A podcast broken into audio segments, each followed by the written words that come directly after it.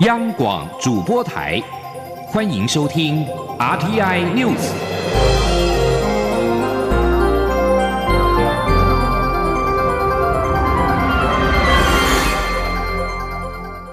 听众朋友您好，欢迎收听这节央广主播台提供给您的 RTI News，我是张顺祥。根据法新社截至格林威治标准时间二十四号的十七点四十五分。也就是台湾时间二十五号凌晨一点四十五分统计，全球各地施打超过十亿剂的二零一九冠状病毒疾病的疫苗，距离首度展开大规模的接种不到五个月。法新社会诊的官方资料显示，全球两百零七个国家和地区至少已经施打十亿两百九十三万。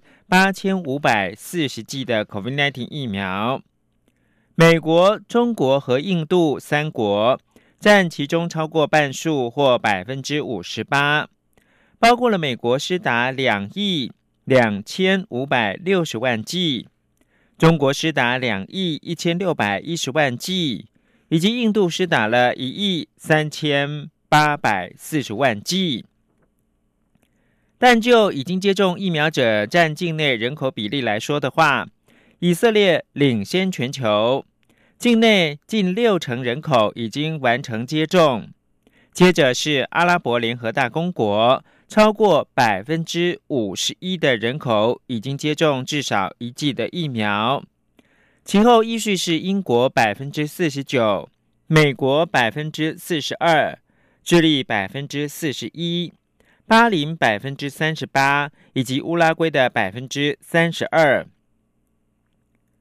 低所得国家已经施打疫苗数量仅占百分之零点二，大概十二个国家还没有展开疫苗的接种，其中七个在非洲，分别是坦桑尼亚、马达加斯加、布吉纳法索、查德、普隆蒂、中非共和国和厄立垂亚。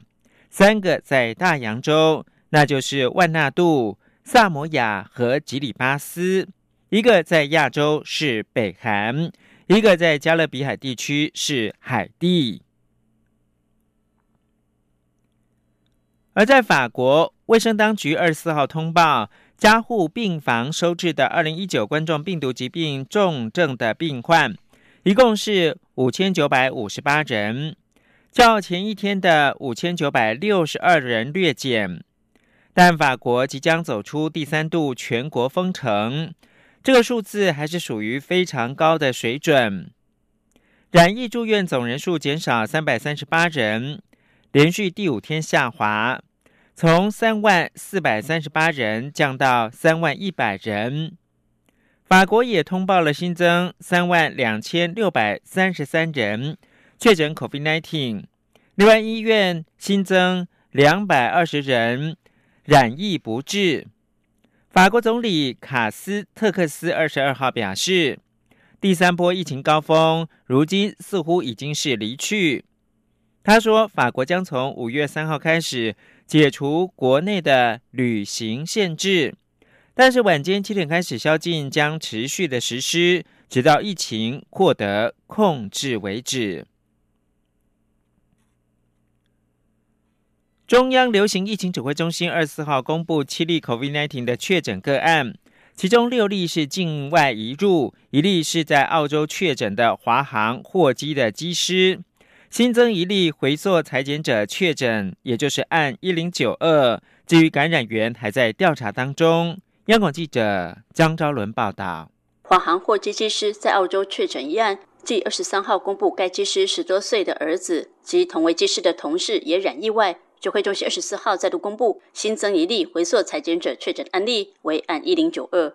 指挥中心表示，按一零九二为本国籍四十多岁的男性华航货机机师，个案四月九号到四月十六号曾执勤到纽西兰及荷兰，因为出勤需求，曾在四月九号及十三号进行裁剪，结果都是阴性。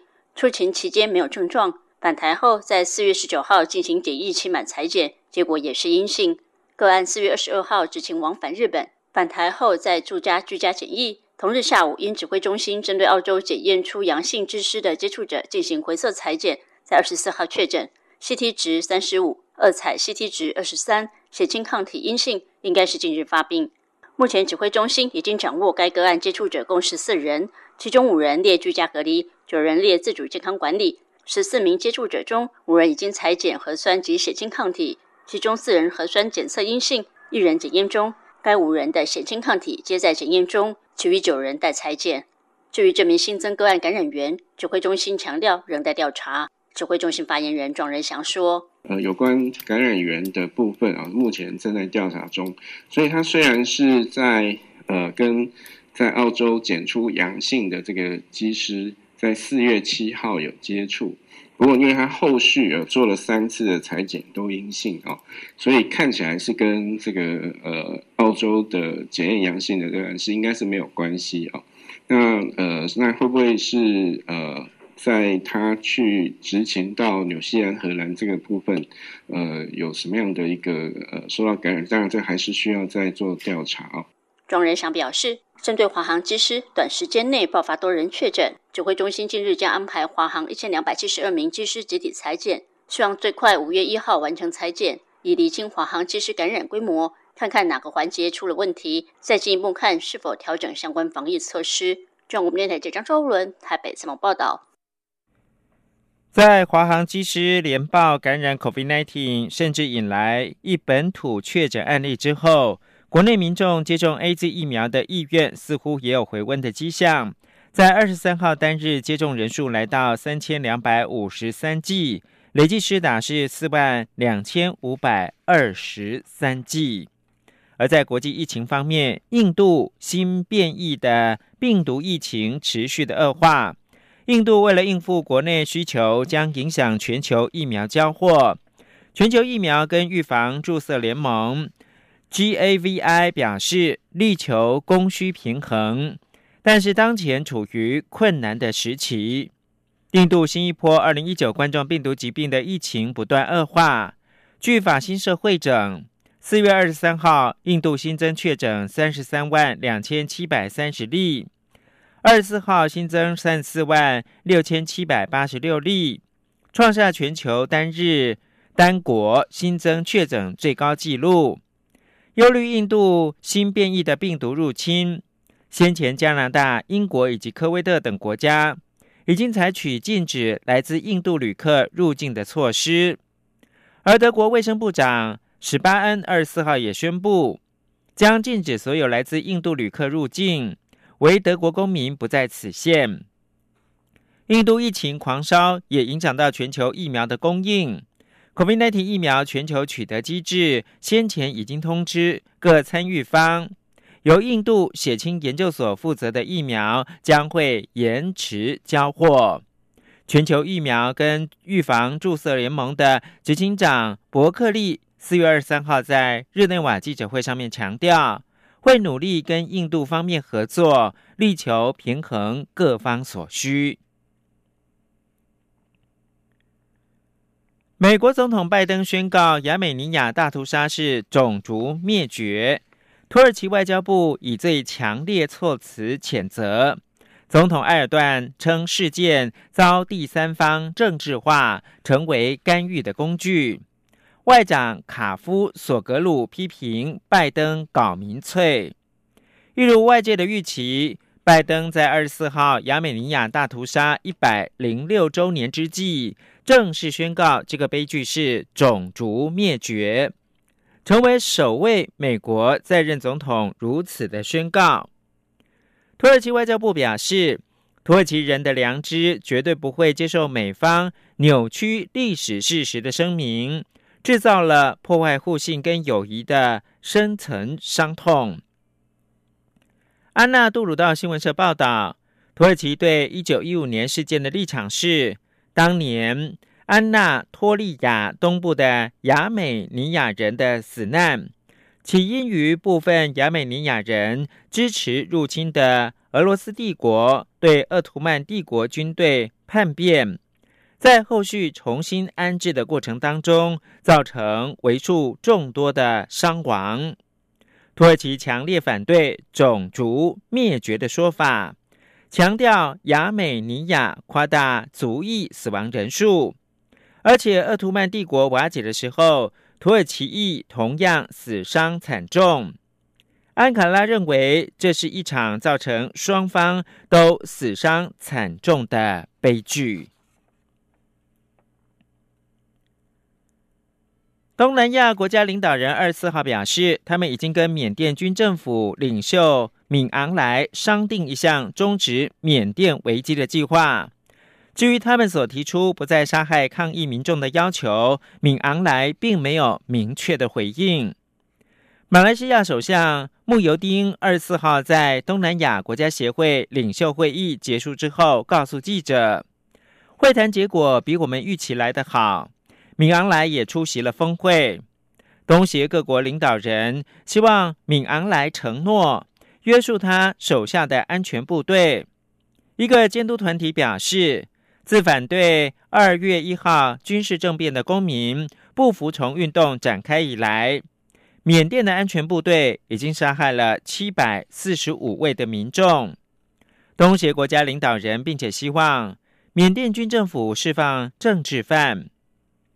主持会议的汶莱发表声明说，会中就五点主张达成了共识，分别是终止暴力，由相关各方进行建设性对话，由东协派出特使以推动对话。缅甸接受援助，并同意东协特使前往协商。不过，在声明当中，并没有提及释放政治犯。四月二十二号是世界地球日，在气候变迁日益严重之际，如何拯救发烧的地球，已经是当务之急。除了从国家层面的碳排放政策下手。也有人想用吃来拯救这个蓝色星球，这使得人造肉市场因此大有可为。请听以下专题报道。一起听世界，到一起听世界，请听一下中央广播电台的国际专题报道。今天的国际专题要为您报道的是世界地球日，科技人造肉是否能够拯救这个蓝色星球？四月二十二号是世界地球日，而最早的地球日活动是一九七零年代在美国校园所兴起的环保运动，同时在一九九零年代从美国走向世界。在这一天，不同国家的人们会以各式各样的方式来宣传并且实践环境保护的观念。而作为现代环保运动的开端，地球日的活动也催生了许多国家的环境法规。一九九零年四月二十二号，全球有超过一百四十个国家，两亿多人同时的举行环保宣传活动，呼吁要改善世界环境。这项活动也获得联合国的肯定，所以从此每一年的四月二十二号就被定为是世界地球日。而随着环保意识的兴起，还有对健康以及动物福祉的关注，人们也正日益的开发可以取代正规肉品的科技替代肉，也就是所谓的人造肉、植物肉，或者是有人称它是素食肉。事实上，虽然二零一九冠状病毒疾病，也就是 COVID-19，让百业萧条，也没有阻挠过这一股走向环保肉的趋势前进。以澳洲为例，二零二零年人造肉的零售市场就年增了百分之四十六。而根据全球顾问公司科尔尼的估计，到二零四零年，人造肉的全球市场将会达到四千五百亿美元的规模。出身美国西谷的不可能食品 Impossible Foods 就已经传出会在今年上市，而且还会大举的进军澳洲还有纽西兰来攻占南半球腹地。这也代表着植物性饮食的前景是非常看好的。事实上，不可能食品它的背后金主包括了许多知名的人物，例如网球名将小威廉斯，还有饶舌歌手 Jay Z 等。而除了人气商品，也就是它的素牛肉馅饼和不可能香肠之外，它的目标就是要研发出全动物性食物的替代品，包括牛奶还有海鲜在内。而它的另外一间强大的竞争对手超越肉类 Beyond Meat，则是在二零零九年在洛杉矶创立，同时也获得了奥斯卡影帝里奥纳多·迪卡皮欧，还有微软的创办人比尔·盖茨等等这些知名人士的大力投资。不可能食品还有超越肉类这两家企业都被视为是人造肉市场的重要角色。目前，超越肉类已经跟麦当劳、还有百事公司、肯德基以及百胜餐饮集团签署了协议，而不可能食品则是跟加拿大的汉堡王来结盟，在美国以外地区，像是香港、新加坡也能够买到他们的商品。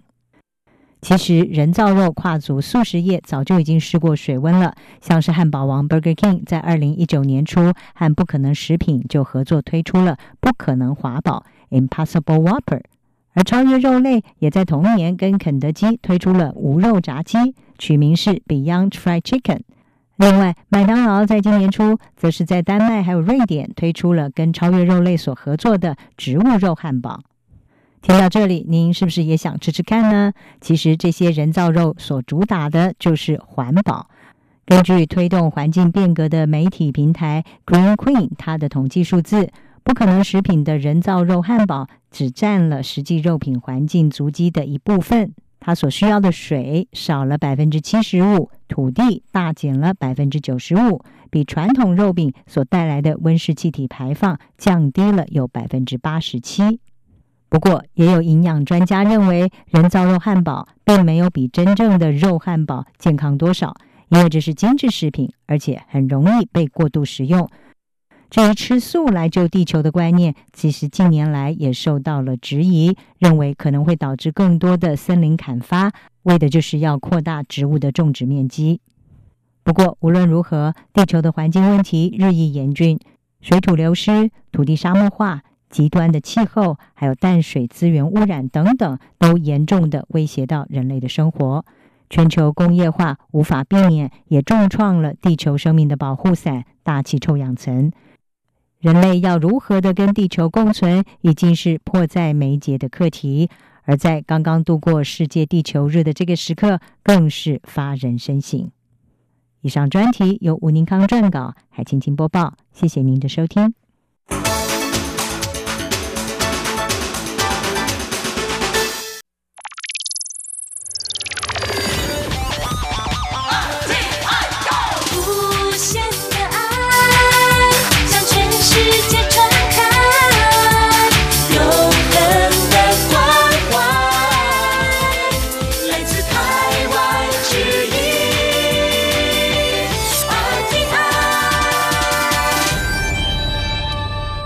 现在是台湾时间清晨的六点四十八分，我是张顺祥，继续提供新闻。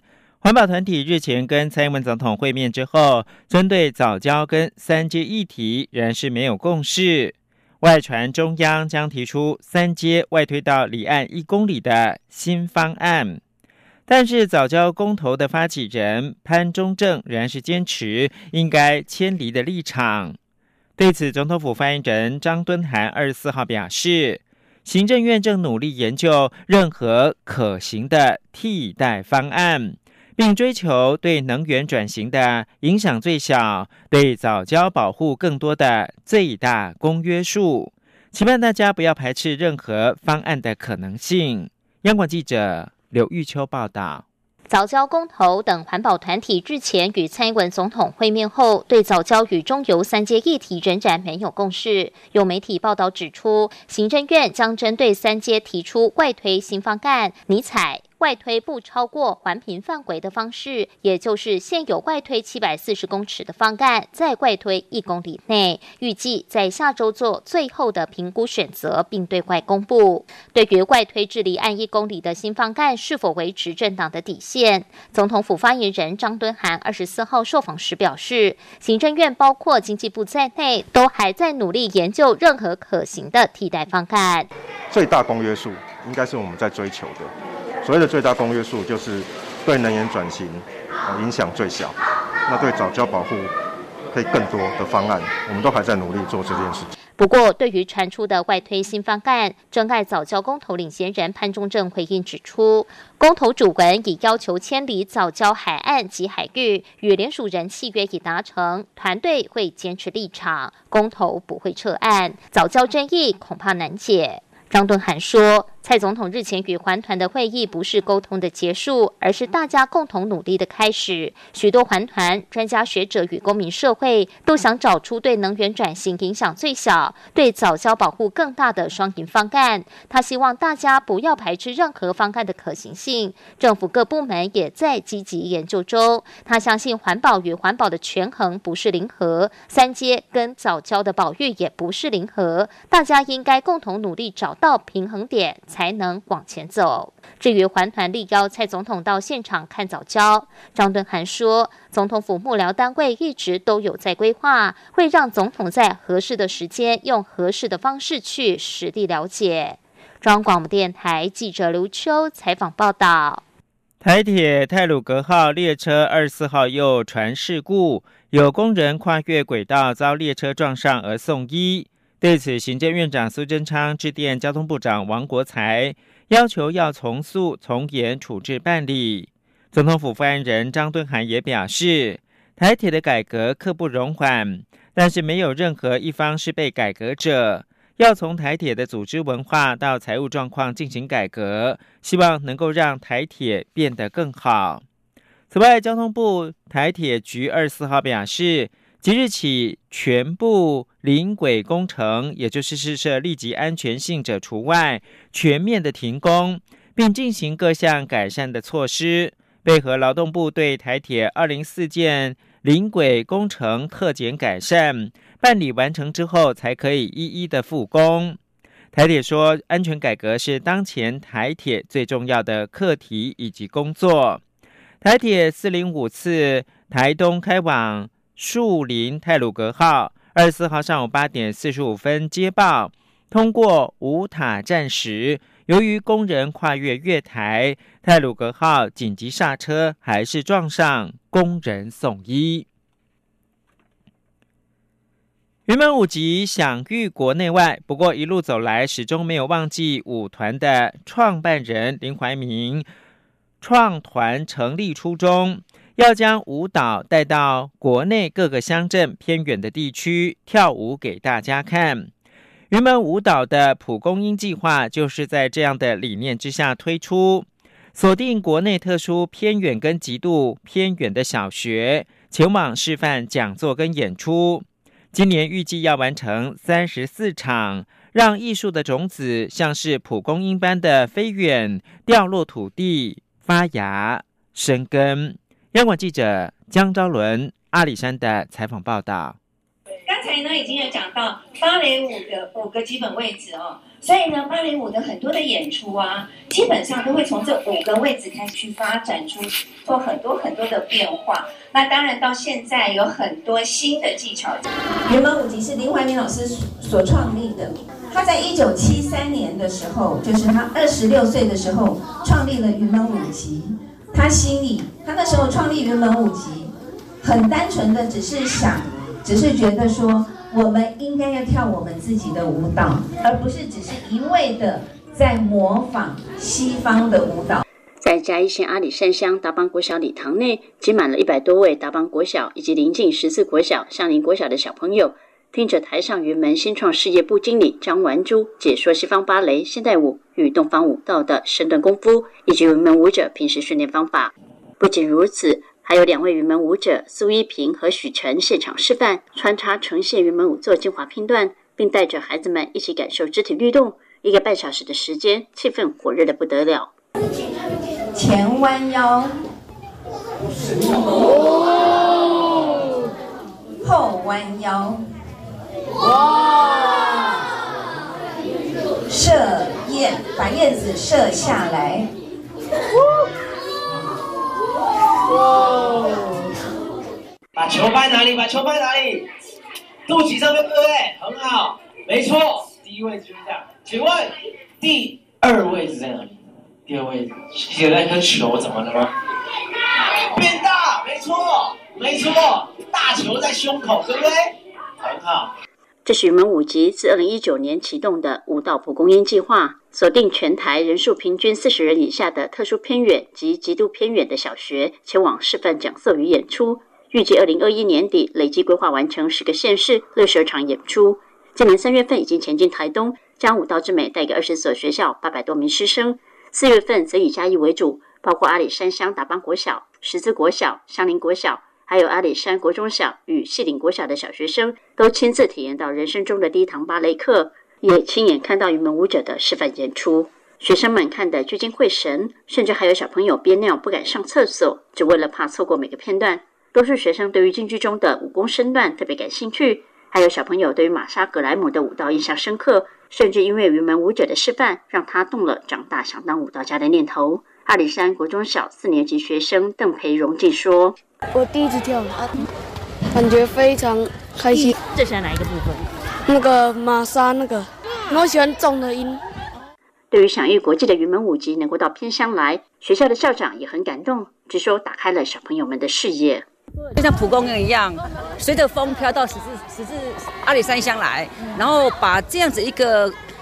诶，艺术的这样一个教育哦，然后带给我们偏乡的孩子，我觉得看了之后有点只有两个字形容，就是感动。因为我们偏乡的孩子，你说要让他到山下去参与这样的一个活动比较少，毕竟家长他们的经济不是很好，而且路途又遥远。